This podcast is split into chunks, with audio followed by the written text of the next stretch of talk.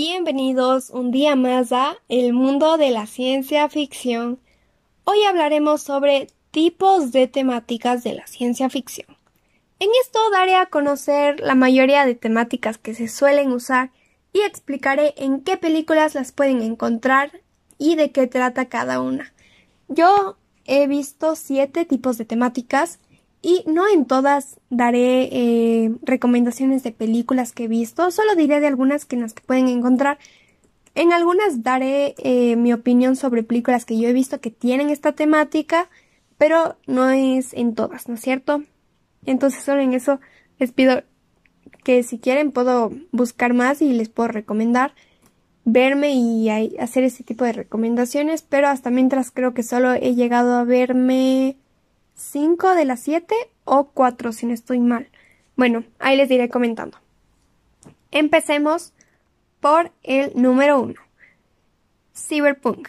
Es conocido por su enfoque de un futuro distópico con alta tecnología y bajo grado de vida. Toma su nombre de la conjunción de cibernética y punk.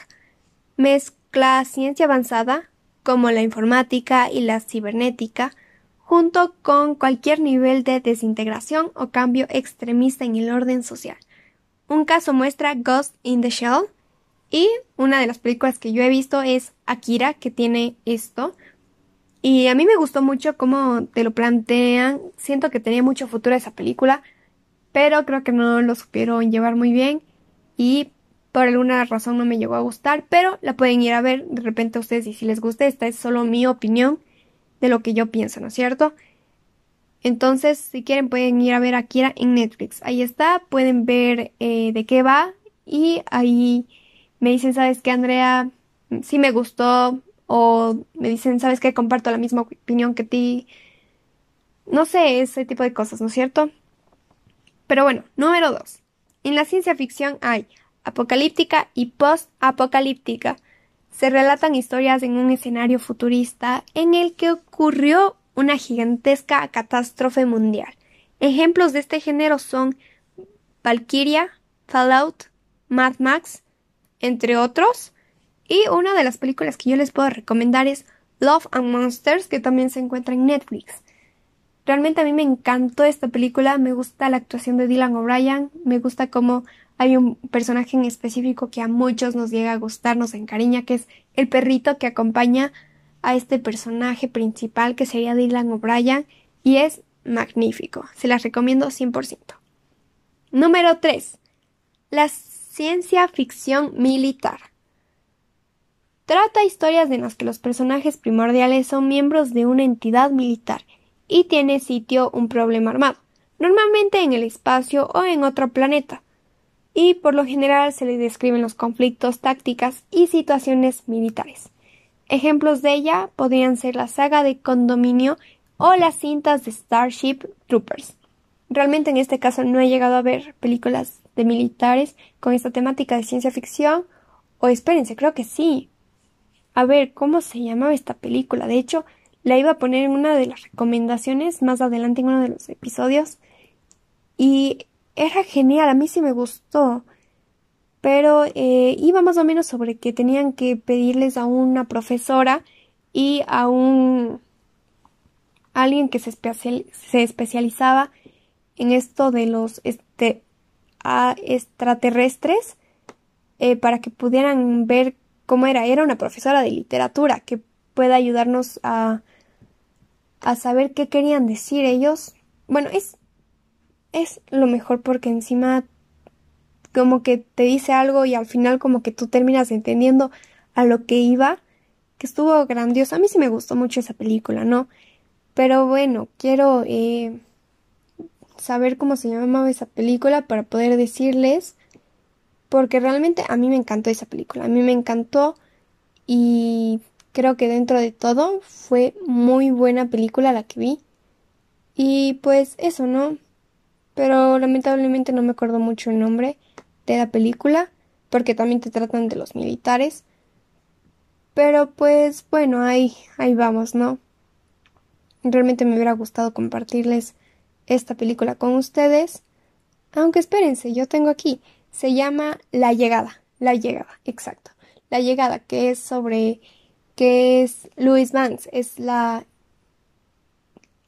prestigiosa lingüística que se comunica con unos alienígenas que han llegado a la Tierra y conforme ella aprende eh, su idioma, va experimentando regresiones muy interesantes que desvelan la verdadera misión que les ha llevado hasta nuestro planeta, ¿no es cierto? Y esta película la pueden ver en Netflix, sí, es muy buena, a mí me encantó. Y sí, se las recomiendo también, sí. Y pues más adelante también tendremos una opinión de esta película. Pero bueno, sigamos. Creo que nos quedamos en militar, ¿no es cierto? Sí. Número 4. Steampunk. Se enmarca en trabajos ambientados en un periodo o mundo ambientado en la época victoriana, pero con inventos tecnológicos ficticios o desarrollos tecnológicos anacrónicos. Yo, una de las películas que les puedo recomendar de estas, y también hay serie de esto, es una serie de eventos desafortunados. Esta hay película y hay serie, realmente no estoy informada si hay libro, pero es genial, a mí me encantó, creo que es una de las series que más me ha gustado y creo que más veces me las he repetido, ya que la trama es muy buena, a mí me encantó, pero como les digo, esta es solo mi opinión, entonces pueden ir a buscarla en Netflix, no sé si ya la quitaron, pero la última vez que yo vi todavía estaba ahí, ¿no es cierto?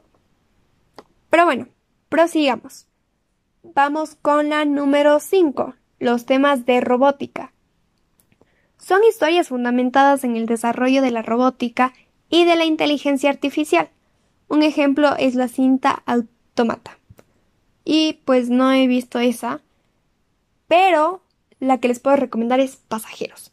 Pasajeros es una película muy buena, me encanta su trama, me encanta cómo te dicen que hay un programa en el cual hacen que lleven a un porcentaje de personas y a ellas las duermen durante 100 años para que ellos se despierten en esos 100 años, la nave regrese a la Tierra y ellos puedan ver el mundo, cómo es, cómo es el futuro, eso que ellos no sabían cómo estaba. Van a ver nuevas cosas, ¿no es cierto? Porque pasaron prácticamente 100 años. Entonces van a ver una evolución grandiosa. Entonces por eso, más o menos eso va. Pero acá el problema, el conflicto es que una de las, de las cápsulas en las que estaba dormido una persona se abre a mitad. O sea, se abre en, digamos, son 100 años, pero solo han pasado 60. Entonces es fatal, le falta mucho y él sabe que lo más seguro es que para cuando todos se despierten, él muera porque no tiene quien le ayude para cerrar la máquina y es obviamente quien se queda afuera. porque uno se va a quedar afuera? Porque él mismo no se puede cerrar la máquina, es complicado. Entonces, ese, ese es el problema que ocurre, pero es muy buena, también la vi yo en Netflix, se la recomiendo. Pero bueno, sigamos. Número 6. El retrofuturismo. Usa una imaginería futurista anacrónica para crear un ambiente de ciencia ficción actualizado. Un caso muestra de esto podría ser Futurama. Realmente tampoco me he visto esta película, y no, no nunca me he llegado a ver de este tipo de, de temática, pero en todo caso, si quieren, puedo llegar a hacer sobre este tema más adelante. Y sigamos. Con la última, número 7, la Ucronia. Es cuando a partir de un punto de la historia se lleva a cabo una línea alternativa. Un ejemplo de esta ciencia ficción podría ser El hombre en el castillo de Philip Dick. Y una película que yo he visto en la que hay la cronía, esta temática sería Volver al futuro 2, que te dicen que por un problema que ocurrió, todo se como que cambia, cambia su futuro y necesitan volver a establecer el futuro de Martin, porque si no, no hay cómo. Entonces, bueno, es una locura, también creo que ocurre lo mismo en Volver al futuro 3, pero es magnífico, se las recomiendo también y también pueden encontrarla en Netflix. Realmente espero que les haya gustado y realmente si les interesó una de las temáticas de la ciencia ficción, pues voy a ponerlas en Instagram para que tengan ahí eh, las temáticas y también voy a poner las películas que recomendé aquí para que ya tengan así de una toda la lista y no se complique. Y vayan a repetir y estén anotando, ¿no es cierto? pues bueno. Por otra parte, si quieren también pueden ir a seguirme en mi Instagram. Ahí siempre estoy eh, publicando cosas, comentándoles cuando saco un nuevo episodio. Y realmente sí, espero y vayan para que yo también me pueda comunicar con ustedes, conversar sobre qué tipo de cosas les gusta y tener esa conexión con ustedes y no tener tan alejada solo en este podcast y ya solo por medio de ese lugar me escuchan y nada más. Pero pues eso, ¿no es cierto? Y espero en serio de nuevo les haya gustado Muchas gracias por escuchar esto. Esto fue El Mundo de la Ciencia Ficción. Bye.